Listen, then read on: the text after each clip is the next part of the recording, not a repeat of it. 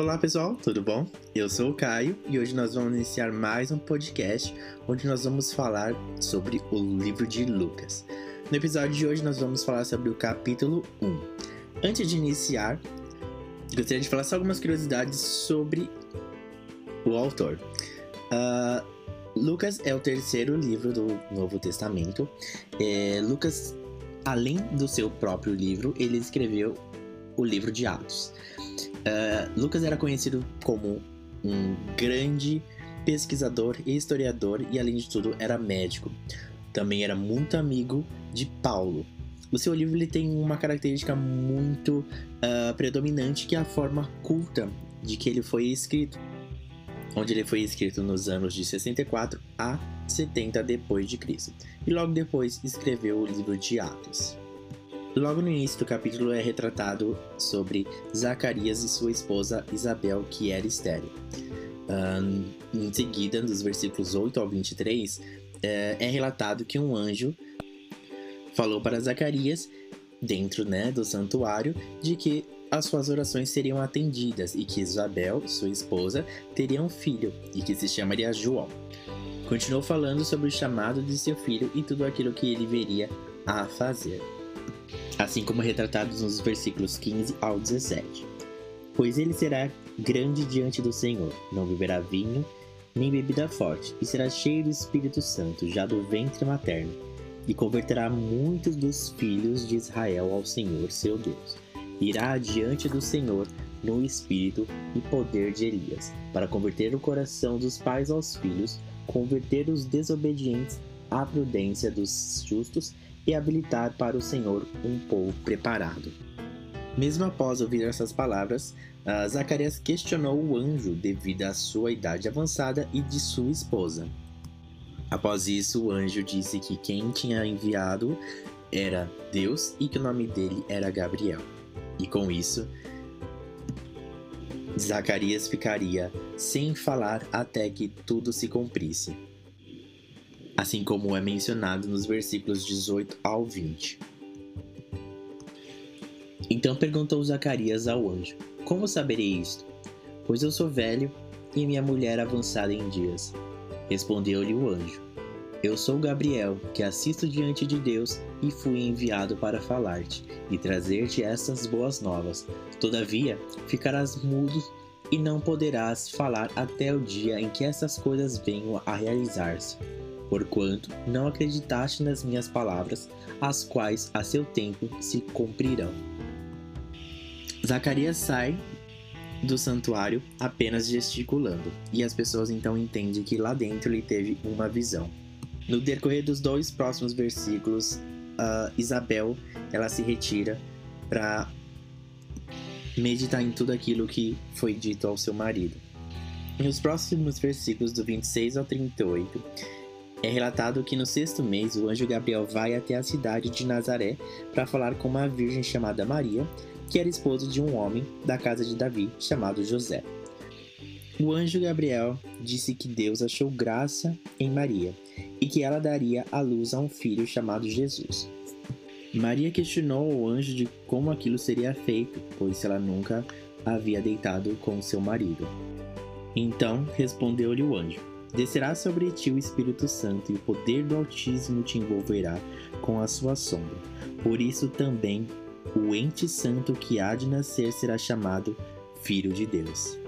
Apesar do temor de Maria com aquela notícia, ela disse ao anjo: Aqui está a serva do Senhor, que se cumpre em mim conforme a tua palavra. E o anjo se ausentou dela. Um parêntese sobre esse trecho. Uh, me chamou muita atenção que apesar do temor né, que Maria estava sentindo, ela não, não, não falou que não queria fazer e muito menos duvidou daquilo que era a promessa para a vida dela. Então, automaticamente, ela, mesmo com medo, ela aceitou e falou: Não, eu vou para cima.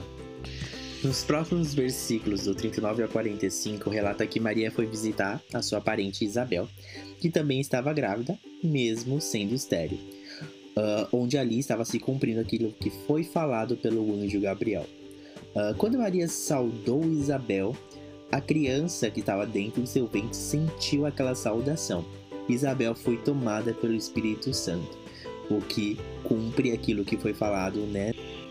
De que mesmo dentro do ventre da sua mãe, essa criança seria cheia do Espírito Santo. Do versículo 46 ao 56 é falado sobre o cântico de Maria.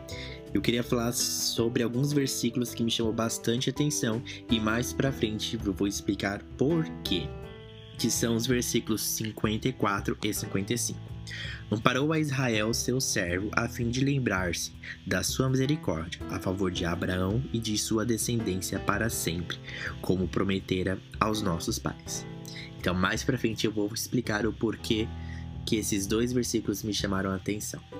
No decorrer dos próximos versículos, dos 57 a 66, Isabel dá a luz ao seu filho, e quando ele estava para ser circuncisado, as pessoas queriam que ele fosse batizado pelo nome de seu pai, Zacarias, mas Isabel não deixou e manteve o nome de João, assim como mostra nos versículos 59 ao 64.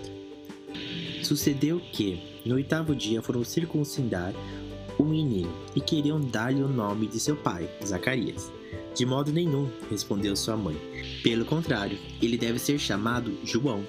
Disseram-lhe: Ninguém há na tua parentela que tenha este nome.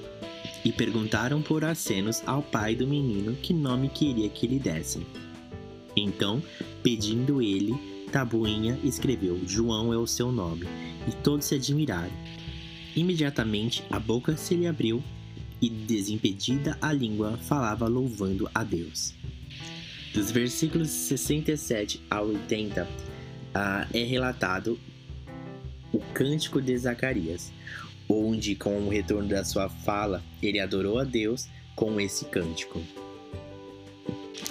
Bendito seja o Senhor, Deus de Israel, porque visitou e redimiu o seu povo e nos suscitou plena e poderosa salvação na casa de Davi, seu servo, como prometera desde a antiguidade por boca dos seus santos profetas, para nos libertar dos nossos inimigos e das mãos de todos os que nos odeiam, para usar de misericórdia com os nossos pais e lembrar-se da sua santa aliança e de todo o juramento que fez a Abraão, o nosso pai, de conceder-nos que, livre das mãos de inimigos, o adorássemos sem temor, em santidade e justiça perante Ele todos os nossos dias.